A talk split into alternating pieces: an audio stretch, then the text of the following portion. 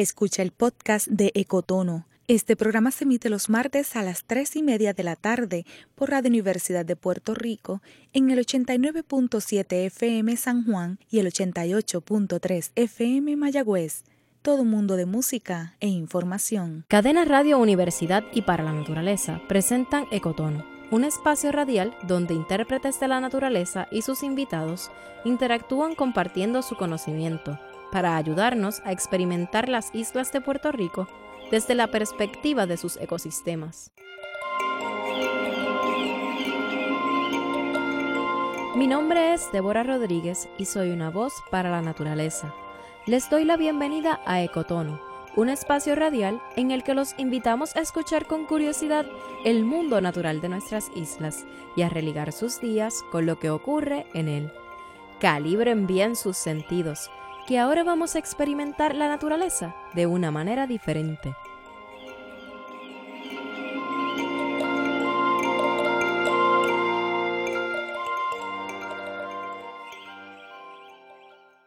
Al lado del balneario Seven Seas en Fajardo hay un tesoro natural escondido. Se trata de las cabezas de San Juan, un área natural protegida muy valiosa, tanto por su vida silvestre como por la interacción de sus múltiples ecosistemas en tan solo 447 cuerdas de terreno. Además de un gran mosaico de ecosistemas, las cabezas de San Juan alberga el histórico faro de Fajardo, desde donde se puede apreciar uno de los paisajes más impresionantes del país. Todos estos atributos la llevaron a convertirse en reserva durante el año 1986. Estamos aquí para conversar con Leonor Alicea Rodríguez, intérprete ambiental en la reserva desde hace ya 14 años. Vamos a conocer con ella el sargazo y los factores que explican su puntual llegada durante estos meses a nuestras costas.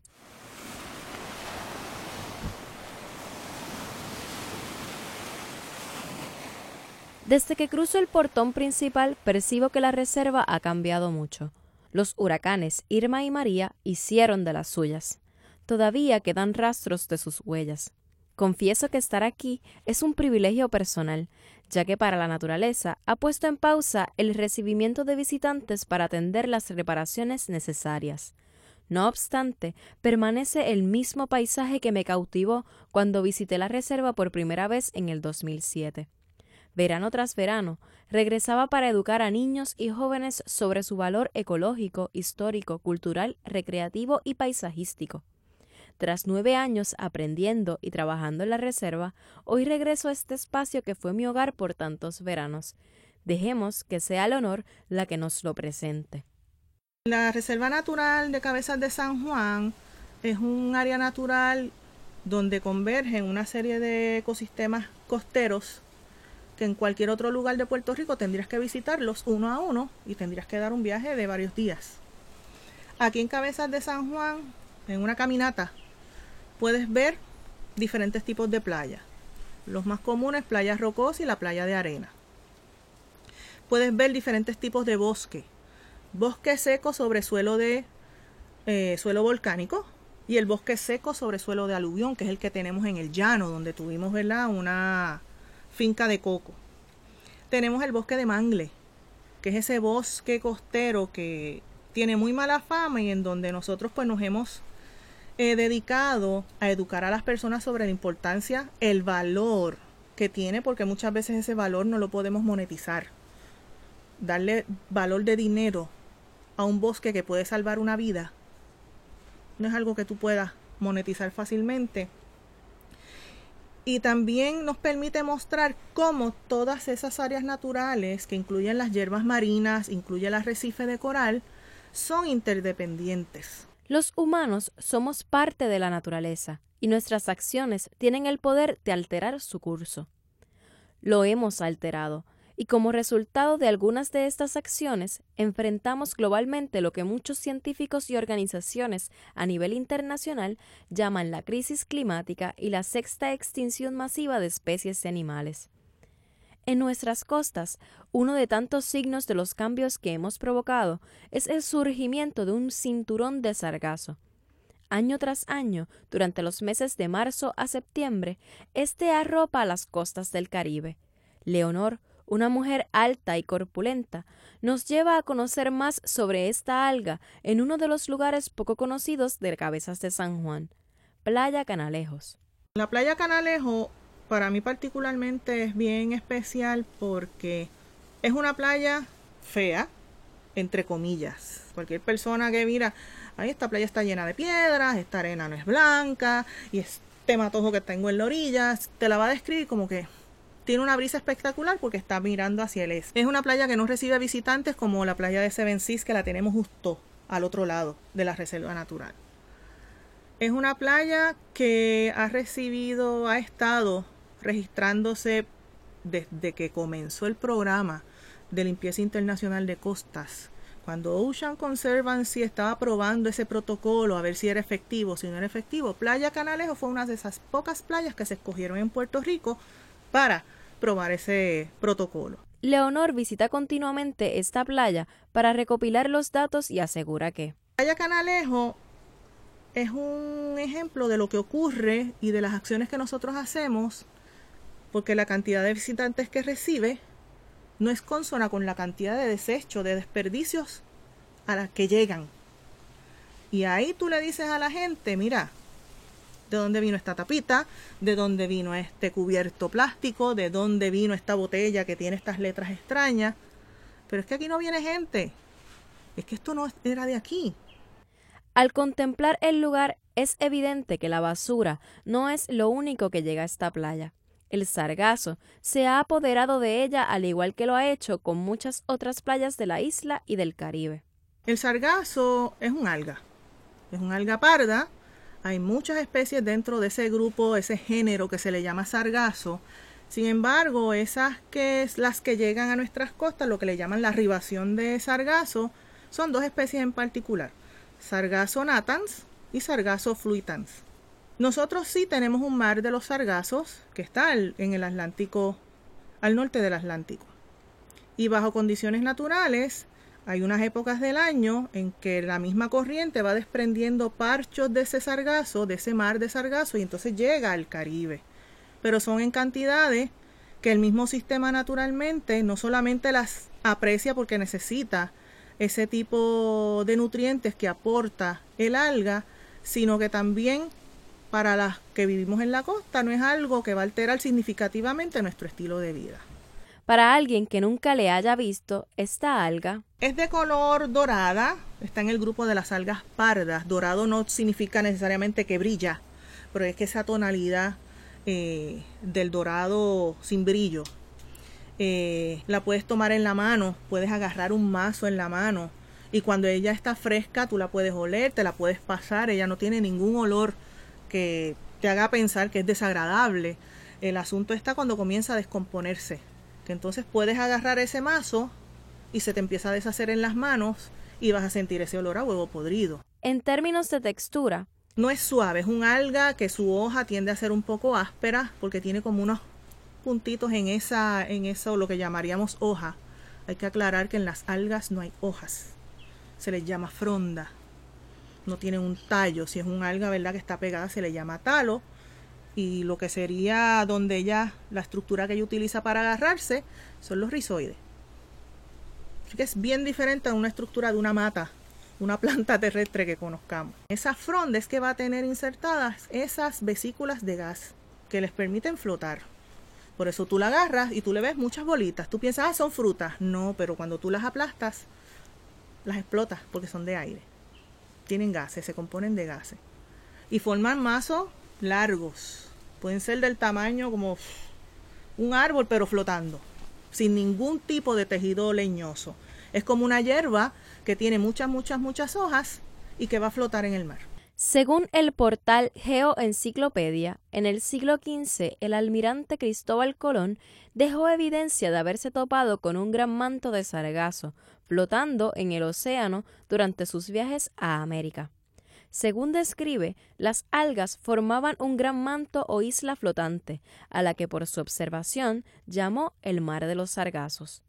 Esa isla ha sido estudiada por científicos y realmente es un ecosistema importante para una gran cantidad de peces y organismos que dependen de ella para vivir y alimentarse. Sin embargo, En el caso ¿verdad? del sargazo, lo menos que nos hubiésemos pensado es que iba a salir este nuevo parcho en un sitio totalmente abierto con un patrón de corrientes muy diferente al que hay en el norte del Atlántico, que es lo que permite que se quede ese, esa isla de sargazo que la conocemos desde hace mucho tiempo y que ha evolucionado a través del tiempo. ¿Qué pasa? De 20 años para acá está ocurriendo la arribación, pero no solamente más extensa, sino en cantidades industriales en cantidades bien grandes, que no solamente no pueden ser manejadas bajo condiciones naturales por el sistema a las que llega, que son playas de arena con un oleaje que queda siempre mirando hacia el este, sino que también altera el estilo de vida y las rutinas diarias de los residentes de la costa. No solamente por los malos olores, sino porque físicamente es una barrera, no solamente para que nosotros podamos disfrutar de la playa o hacer actividades en esa costa, sino también a la vida marina, como las tortugas, por ejemplo, que necesitan llegar a la orilla, otras especies que se quedan como que enredadas en esa eh, manto de algas que no es natural o que no ocurre en un periodo tan extenso como puede ser desde marzo hasta septiembre. Una arribación bajo condiciones naturales ocurre junio, julio, agosto, pero bajo este nuevo régimen de arribaciones de sargazo que no es del mar de los sargazos, pues tenemos que ir evaluando no solamente por qué está ocurriendo, sino cómo vamos a trabajar para ver de qué manera manejamos ese nuevo evento que está ocurriendo a consecuencia de lo que llamamos, o mucha gente llama, el cambio climático. Mientras conversamos sobre el sargazo, vemos cómo esta alga se hace notar en Playa Canalejos. Leonor, a quien le apasiona la educación ambiental, comenta que Playas de arena quizás es uno de los ecosistemas, ecosistemas más dinámicos que tenemos en las costas no solamente de Puerto Rico, sino del mundo. Esto quiere decir que las costas están en cambio constante y que por su naturaleza van a recibir el sargazo, sobre todo. Muchas áreas del norte, especialmente en la playa del condado, Isla Verde, tenemos en el sur lo que es la, la Parguera, esta área de, de lo que es Playita Rosada, que tiene la piscina natural más grande del Caribe. Tenemos lugares ya en el oeste también donde viene y se acumula. ¿Y qué haces con ese sargazo? Y de ahí entonces muchas eh, jurisdicciones, muchas islas del Caribe y en Puerto Rico también se ha desarrollado y está en el proceso de mejorar ese método, criterios para ver qué voy a hacer con el sargazo. Esta llegada abundante en un periodo extenso llamó la atención de muchos científicos quienes se han propuesto descifrar su origen. Existen varias hipótesis que apuntan a la combinación de factores como el aumento en las temperaturas en los océanos y las descargas de nutrientes que transcurren por el cauce del río Mississippi al norte del Golfo de México y el río Amazonas en Brasil. Pues mira, ese mar nuevo de alga de sargazo, porque sigue siendo la misma alga, eh, por fotos de satélite se ha determinado que ahora es un cinturón, no es un parcho, no es un mar, como el que está al norte del Atlántico. Es un cinturón que va desde el oeste de África, la costa oeste de África, donde ahora están ocurriendo arribaciones de sargazo cuando nunca habían pasado, hasta cruzando toda norte de Sudamérica, el Caribe, hasta llegar al Golfo de México. Así que no solamente es extenso, sino que es un lugar donde no había. Y se está descubriendo por qué surge en ese lugar donde nunca había estado y aparentemente ya hay varios científicos que están eh, de acuerdo en que es a consecuencia de toda esta escorrentía de nutrientes y de toda esta sedimentación que está bajando del río Amazonas. Que una vez llega al mar, el mar toma ese plumacho que sale del río y lo va a llevar por todo el norte de Sudamérica hasta que llega naturalmente al Golfo de México y en el Golfo de México hay una corriente que se llama corriente del Golfo.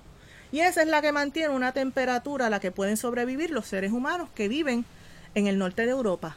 El sargazo tiene la misma capacidad que cualquier otra planta de absorber nutrientes que favorezcan su desarrollo. Si pudieran hablar, los sargazos dirían Mira, tengo comida nueva aquí. Hay demasiada comida, voy a crecer. Es como nosotros, ¿verdad? Yo, por ejemplo, que me encanta comer, no tengo una figura esbelta, porque el exceso de comida. Y eso mismo ocurre en, esto, en este planeta. Tenemos algo que se alteró en un lugar y de momento estamos recibiendo las consecuencias en un lugar totalmente lejano. Y cuando, ok, llegó el sargazo aquí, ¿de dónde viene? Viene de allá, pero es que la corriente no me está diciendo que viene de allá. Vamos a buscar el satélite. Anda, y esta mancha que hay aquí, ¿qué es esto? Vamos a enviar un barco. Ay, esto es sargazo. ¿Y de dónde está cogiendo los nutrientes? Vamos a sacar una muestra de agua. Esta muestra de agua se parece a la del río Amazonas. Vamos a buscar el río Amazonas. ¿Y por qué está esto aquí? Porque empezamos a cortar árboles, propósito económico generalmente, y se nos está olvidando que no solamente estamos disminuyendo la capacidad del planeta de producir oxígeno, que es del que nosotros eh, sobrevivimos, sino que estamos alterando todo el mar. Así que ahí lo que te dije al principio, el mar recibe las consecuencias de lo que hacemos en la tierra. Ese es un ejemplo perfecto. Porque cuando comienzas a buscar hacia atrás, hacia atrás, hacia atrás, hacia atrás, el origen somos los seres humanos. Llegamos a un punto importante. Recuerdo que de adolescente caminaba por Cabezas de San Juan. Andaba por la vereda del bosque seco y de pronto noté cómo la vegetación había cambiado, cómo las aves tenían un cantar diferente. Entonces descubrí lo que era un ecotono. Es el lugar de transición entre dos o más ecosistemas que dependen uno del otro para mantener su funcionalidad.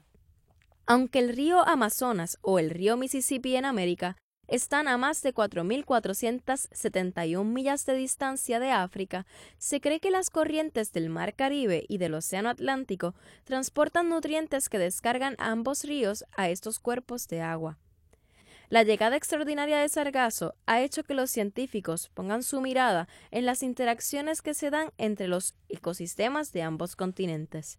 Ahí podemos ver la interdependencia de un bosque que se considera el pulmón del planeta, que ahora se está descubriendo que las arenas del Sahara que llegan al Caribe son el fertilizante original de ese bosque inmenso que tenemos en el Amazonas. Lo estamos deforestando, esa escorrentía está llegando al río. Esta interdependencia de la que habla Leonor no se da solo a la escala de globo, entre los ríos distantes y los mares donde se reproduce el sargazo. Ocurre a todas las escalas. Esa interdependencia nos dice que si yo corto todo el bosque de mangle, no solamente voy a perder la bahía bioluminiscente, que es otro ecosistema que está aquí presente, sino que también voy a perder la playa de arena, las hierbas marinas y eventualmente el arrecife de coral. Así que la acción que yo haga en un punto de la reserva me va a alterar negativamente lo que sería otro punto de la reserva. Esa interdependencia nos dice que si yo corto todo el bosque de mangle, no solamente voy a perder la bahía bioluminiscente, que es otro ecosistema que está aquí presente, sino que también voy a perder la playa de arena, las hierbas marinas y eventualmente el arrecife de coral. Así que la acción que yo haga en un punto de la reserva me va a alterar negativamente lo que sería otro punto de la reserva. Los ecosistemas de América del Norte, América del Sur y África no solo guardan relación entre ellos, sino que tienen una conexión con los ecosistemas de Centroamérica y el Caribe. Históricamente, Playa Canalejos, en la Reserva Natural Cabezas de San Juan, ubicada en la zona este de la reserva, recibe sargazo. De manera natural, que el que viene del mar de los sargazos, hay organismos que dependen de ese mar de ese manto de sargazo. Hay especies que viven solamente en el mar de los sargazos, muchas especies de peces, de invertebrados marinos.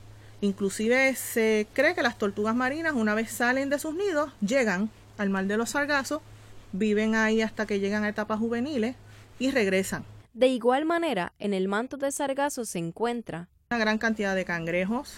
Hay unos invertebrados pequeñitos, que mucha gente los confunde con mosquitos o con majes, que se llaman anfípodos, que son los que ayudan a descomponer todo ese sargazo y ese material que lleva a la playa. Y hay muchas aves, muchas especies de playeros que se alimentan de esos anfípodos y de esos cangrejos.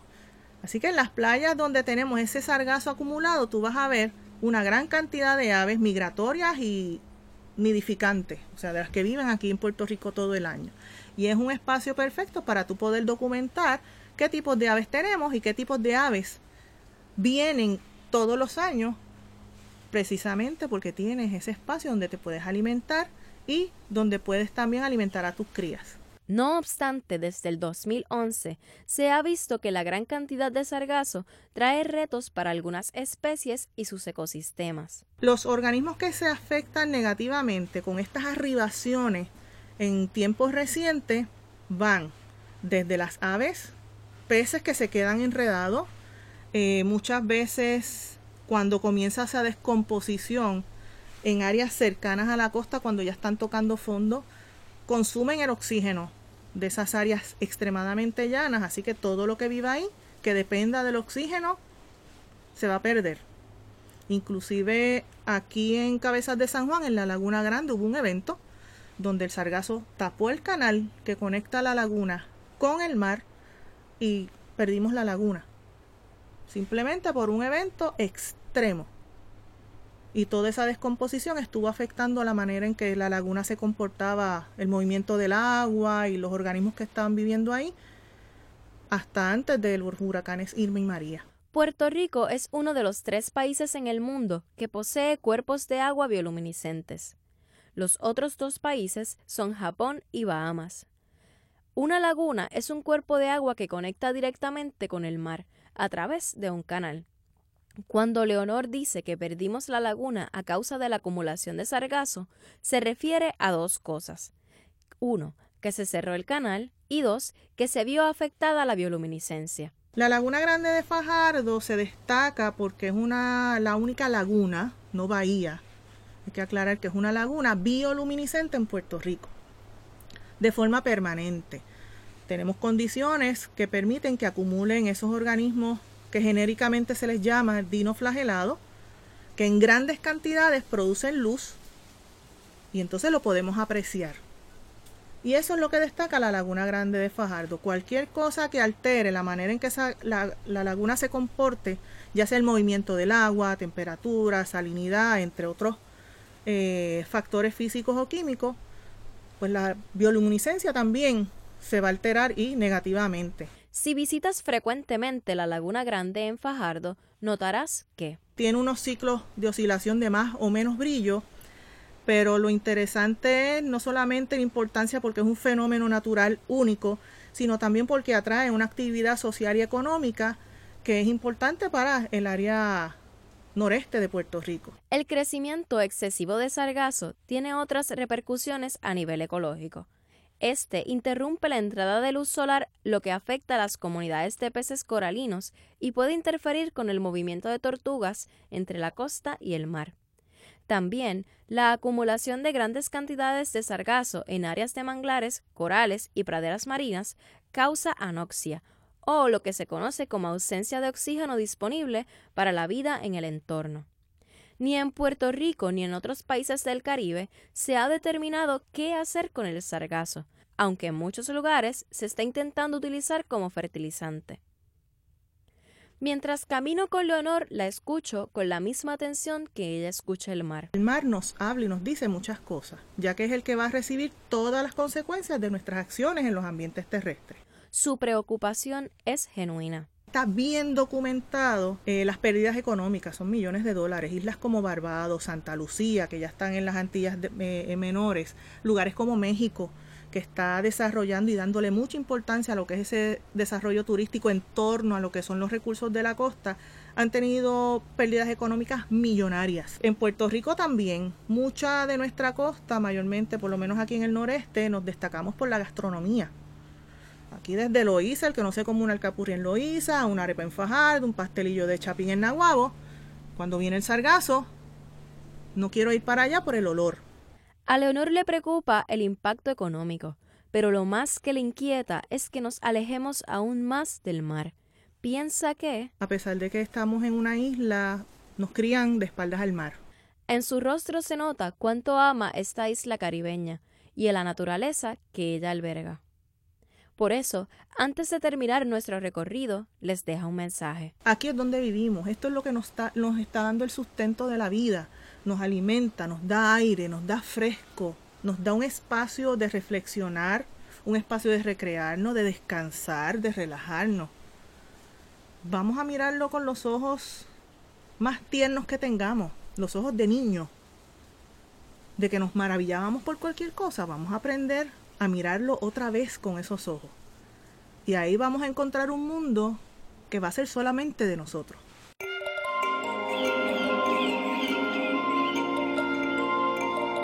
Si quieres conocer a Leonor, la playa Canalejos y el Sargazo, hemos publicado algunas fotografías en las redes sociales de Para la Naturaleza. Además, te invito a visitar nuestra agenda de eventos en reservaciones.paralanaturaleza.org. Allí encontrarás actividades voluntarias y otros eventos para conocer y ayudar a monitorear las costas de Puerto Rico. Durante los meses de agosto, octubre y noviembre hay recorridos de mantenimiento en Punta Ballena en Guánica. Si reservas tu espacio en línea, podrás acompañarnos a algunos de los lugares más hermosos de Puerto Rico, mientras ayudas a mantenerlos en buen estado. Tu tiempo puede hacer la diferencia. Recuerda que para la naturaleza ha puesto una pausa al recibimiento de visitantes en Cabezas de San Juan para atender las reparaciones necesarias después de los huracanes del 2017. Puedes escribirnos a ecotono@paralanaturaleza.org con tus comentarios, preguntas o sugerencias después de cada programa los martes de 3 y 30 a 4 de la tarde. Agradezco a todos los colaboradores de este programa, a Fidel en los controles y a Eduardo Alegría por la música. Recuerda que puedes encontrar este y todos los episodios de Ecotono a través de las plataformas sociales de Para la Naturaleza y Cadena Radio Universidad. Les habló Débora Rodríguez, una voz para la naturaleza.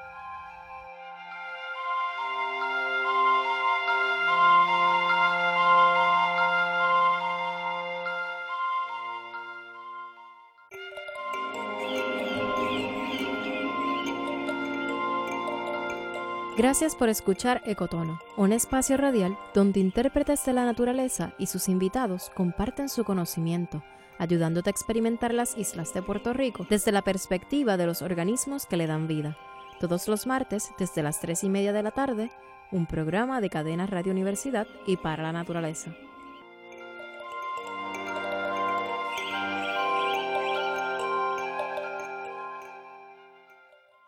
Acaba de escuchar el podcast de Ecotono. Le invitamos a que nos sintonice los martes a las 3 y media de la tarde por Radio Universidad de Puerto Rico en el 89.7 FM San Juan y el 88.3 FM Mayagüez. Todo un mundo de música e información.